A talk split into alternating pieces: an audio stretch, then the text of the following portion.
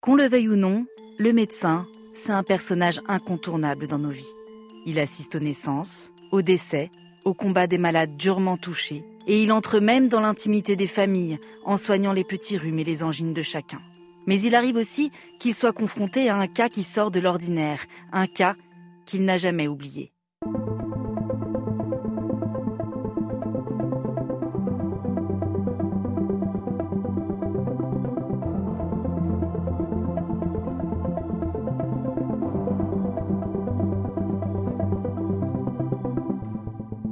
Je suis Éléonore Merlin, journaliste à RTL, et vous écoutez Symptômes.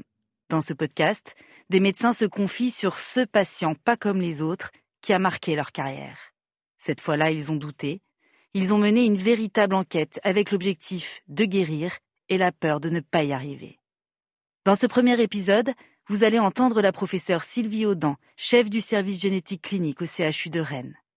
Elle va nous parler d'un de ses patients, un petit garçon aux troubles mystérieux.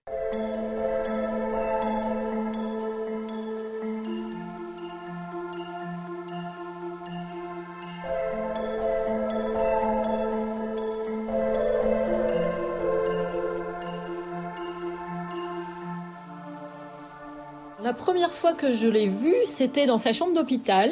On est en 2002, il a 3 ans à ce moment-là. Et je suis allée le voir à la demande de mes collègues pédiatres euh, au CHU de Rennes, là où je travaille.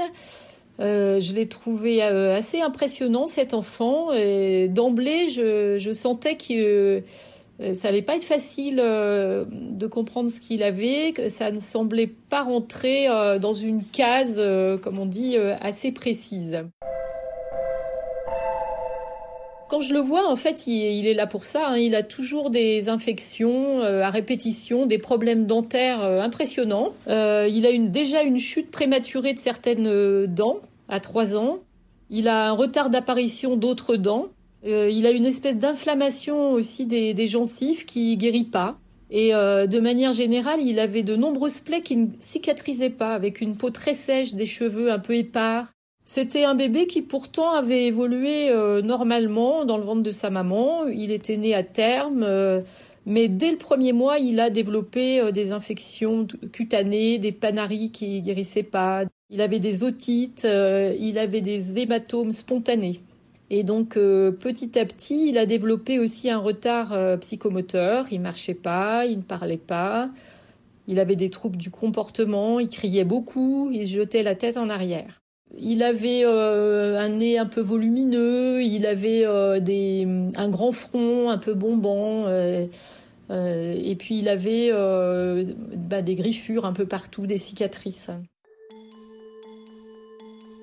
Je me souviens aussi qu'il transpirait très peu. Ses parents avaient remarqué ça depuis le départ, même quand il faisait chaud. Dès qu'il faisait chaud, il fallait l'arroser, il réclamait à boire. C'est vraiment un patient qui, qui m'a marqué parce qu'en plus, euh, certains collègues soupçonnaient euh, que les parents euh, lui fassent subir des, sévices. Hein. Il, était, il y avait un soupçon de maltraitance. Et mon intuition rapidement était qu'il y avait une pathologie là-dessous parce que les parents paraissaient vraiment de bonne foi. bon, on peut tout à fait se faire avoir, bien sûr, hein, et, malheureusement. Et puis, euh, ce qu'avait l'air euh, d'avoir cet enfant, c'était particulier, c'était, grave. Après cet examen, euh, nous avions deux hypothèses principales. Soit un déficit immunitaire, un enfant qui ne savait pas se défendre contre les infections, soit ce qu'on appelle une dysplasie ectodermique, c'est-à-dire une maladie génétique qui touche à la fois la peau, les cheveux, les ongles. Pour vérifier si son patient souffre vraiment d'un déficit immunitaire, la professeure Sylvie Audan va faire réaliser une batterie d'examens. Des tests qui vont tous prouver que non, cet enfant a bien un organisme qui sait se défendre. Alors est-ce qu'il souffre de cette maladie qui touche la peau, les cheveux et les ongles? À ce moment-là, impossible de le vérifier. La génétique ne le permet pas encore. Mais la professeure Sylvie Audan a encore une idée. On pouvait éventuellement compléter avec une étude un petit peu plus ciblée sur une région d'un chromosome euh, précis. Donc c'était déjà des techniques un petit peu plus poussées.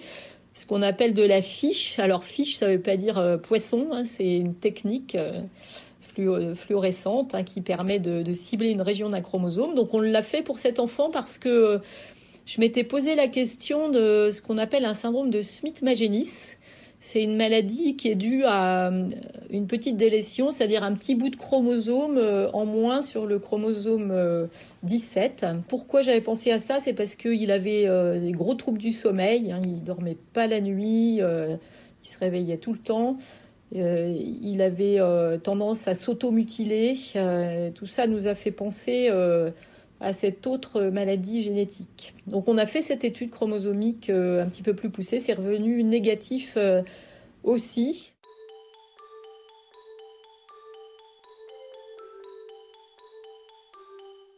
Je l'ai un petit peu perdu de vue à un moment et il a surtout été suivi euh, par des chirurgiens parce qu'il continuait à avoir des plaies, des fractures. Il revenait à l'hôpital euh, sans arrêt, euh, le pauvre gamin. Et en fait, il chutait beaucoup et, euh, il avait tendance à être un peu casse-cou hein, en plus. C'était un enfant assez agité, qui avait pas l'air d'avoir la notion du danger. Hein. donc ça favorisait certainement les fractures. Mais c'est pour ça aussi sûrement que les parents, à un moment donné, avaient été suspectés de maltraitance. Il avait des, nouvelles fractures, des nouvelles plaies et puis des anciennes qui ne cicatrisaient pas. Par exemple, il avait une plaie au niveau euh, du cuir chevelu, hein, je me souviens très bien, et mon collègue chirurgien, je pense, s'en souvient encore mieux, qui ne guérissait, mais pas du tout. Enfin, au contraire, euh, alors qu'il avait des soins très intensifs, qui venait euh, sans arrêt à l'hôpital avec des pansements. il y a même eu une greffe à un moment donné. Euh, il ne guérissait pas. Ça a duré, euh, je crois que ça a duré même euh, un ou deux ans cette plaie, sans, sans pouvoir guérir. C'est quand même très rare, oui, très très rare. En 2003, je suis à nouveau appelée un peu à la rescousse là pour l'examiner. à nouveau par mes collègues chirurgiens, mais aussi les anesthésistes. Euh, et là, euh, j'ai à nouveau été impressionnée. Hein, ça allait pas mieux. On peut dire que c'est, ça allait même euh, de pire en pire. Son retard dans ses apprentissages se confirmait. Hein, il, il, semblait maintenant avoir une vraie déficience intellectuelle. J'ai remarqué qu'il était un peu laxe aussi. Il était laxe, ça veut dire un peu souple au niveau des articulations. Et donc, euh, à ce moment-là, je me suis posé une autre question, encore une autre hypothèse diagnostique. Hein. J'ai pensé euh, au syndrome d'Ehlers dans l'os. Le syndrome d'Ehlers dans l'os, c'est une maladie qui euh, associe ben, des difficultés de cicatrisation, justement, une hyperlaxité, des hématomes spontanés et souvent des problèmes de luxation, d'entorse, etc. Euh, bon, là aussi, c'était vraiment une suspicion clinique, hein, parce qu'on n'avait absolument aucun test génétique pour le vérifier. Comme cette maladie est parfois accompagnée d'anomalies cardiaques, j'ai demandé une échographie cardiaque. Bon, elle était normale. Euh, ça n'excluait pas cette hypothèse, hein, mais euh, on, revenait finalement un peu à la case départ et ça ne restait qu'une hypothèse. Les parents étaient euh, assez découragés. En fait, je connaissais surtout la mère. Hein. c'est elle qui venait euh, à chaque fois et euh, elle a consacré sa vie à cet enfant, hein, la maman là, parce qu'elle était quelquefois plusieurs fois par semaine à l'hôpital et elle semblait assez désespérée et découragée, ce qui peut se comprendre. Elle, elle voyait pas la fin et en plus, on ne comprenait pas pourquoi il, il avait tout ça. La professeure est dans l'impasse. Après des mois de recherche et de tests, elle n'a rien, toujours pas le moindre début de piste pour comprendre le mal dont souffre cet enfant. Elle est obligée de passer la main aux chirurgiens, dentistes, neurologues, qui le prennent en charge comme ils peuvent. Mais un jour, un de ses collègues l'appelle. Il a remarqué quelque chose d'étrange. Et ce quelque chose va justement tout changer. Il y a un élément qui a été déterminant, qui a été remonté par les équipes euh, chirurgicales et, les anesthésistes hein, qui le suivaient. À l'occasion justement d'une anesthésie générale, euh, le chirurgien qui le suivait euh, et l'anesthésiste hein, se sont aperçus qu'il semblait être insensible à la douleur. En fait, il s'en doutait déjà depuis un petit moment. parce qu'on voyait bien qu'il il supportait presque trop bien hein, les soins quand on essayait de réparer ses plaies, ses, fractures. finalement, il n'avait pas l'air d'avoir besoin de beaucoup d'anesthésie. Donc ensuite, on a pratiqué un électromyogramme. Hein, donc l'électromyogramme, c'est un examen du système nerveux qui permet de, si vous voulez, de compléter euh, par rapport à des examens uniquement morphologiques, c'est-à-dire qu'on voit le fonctionnement en fait hein, du système nerveux. Et cet électromyogramme a permis de constater une atteinte euh, neurologique périphérique, c'est-à-dire euh, ce qu'on appelle une neuropathie. Donc avec le service de dermato, cette fois-ci, hein, donc un autre spécialiste encore dans la boucle, nous avons décidé de pratiquer une, petite biopsie de peau pour regarder la morphologie des nerfs, pour étudier l'innervation de ce petit bout de peau. Et c'est là que, pour la première fois, en fait, hein, on a émis une autre hypothèse, celle d'une insensibilité congénitale à la douleur.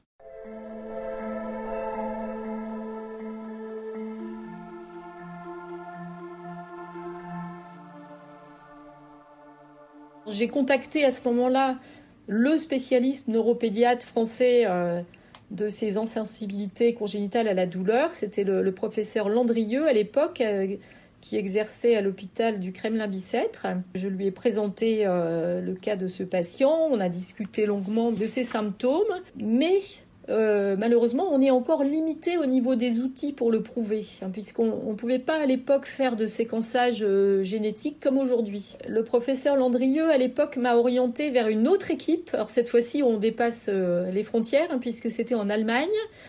cette équipe allemande euh, venait d'identifier donc le gène euh, de la maladie, là qu'on suspectait, et ils avaient un laboratoire qui était donc capable de confirmer ou d'infirmer ce diagnostic. En 2006, euh, on envoie un prélèvement sanguin du patient pour essayer de confirmer sur des bases moléculaires, sur des bases solides, ce diagnostic clinique. À ce moment-là, il a 7 ans quand enfin on, on commence à y voir un peu plus clair.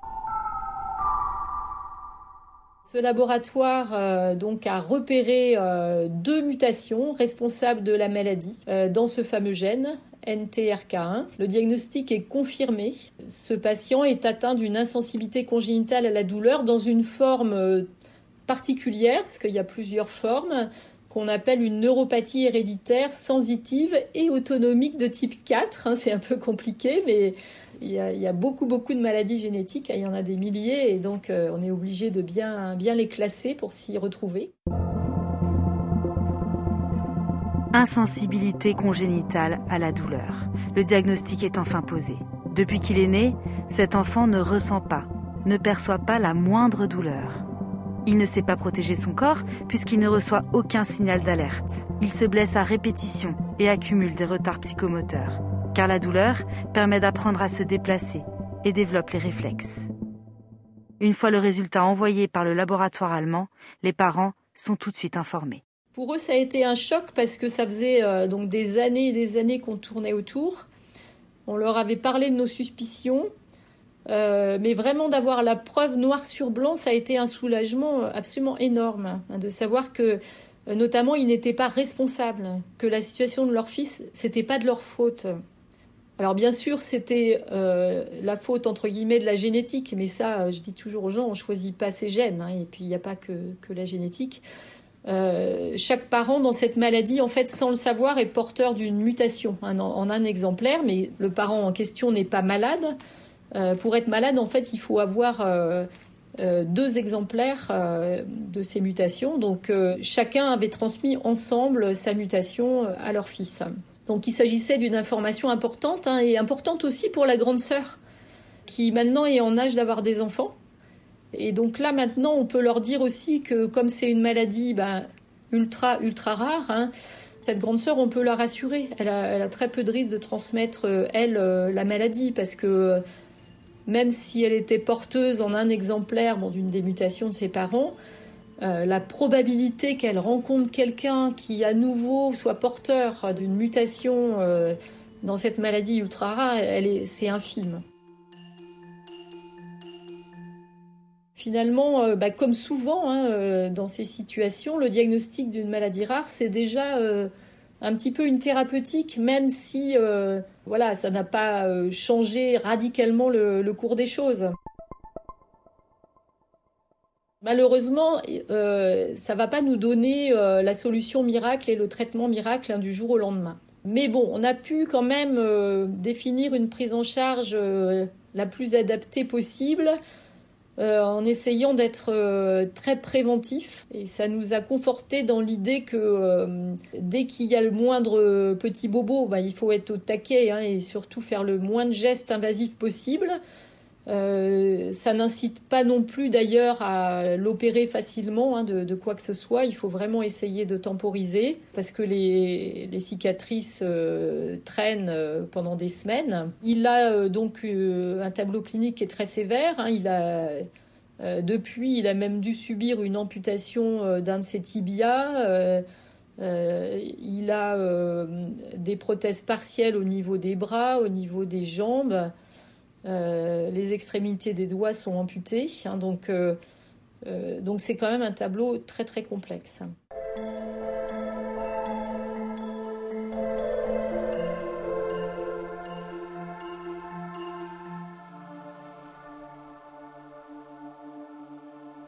Il est encore très suivi hein, aujourd'hui. sa prise en charge est, compliquée, mais ça se passe quand même plutôt bien. Alors il a peut-être un peu plus conscience aussi du danger, mais il a surtout besoin actuellement d'être suivi par euh, les neurologues qui lui donnent des traitements pour essayer de réguler ses troubles du comportement. Euh, mais d'ailleurs aujourd'hui à 20 ans, euh, il s'exprime beaucoup mieux. Il est très souriant. C'est un jeune homme qui est agréable. Et j'avoue que je suis toujours émue de le revoir, de les revoir, parce que je pense aussi à cette maman là qui euh, lui a consacré euh, sa vie en fait, hein, une, grande partie de sa vie.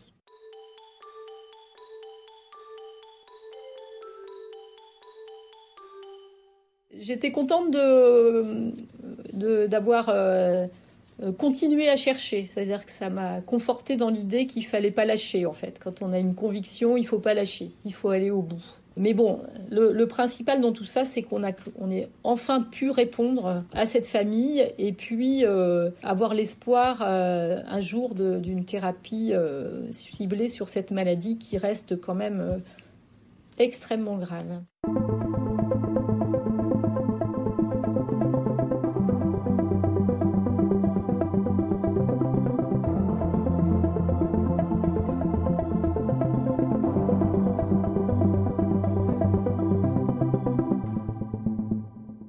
Vous venez d'écouter le premier épisode de Symptômes, avec le témoignage de la professeure Sylvie Audan.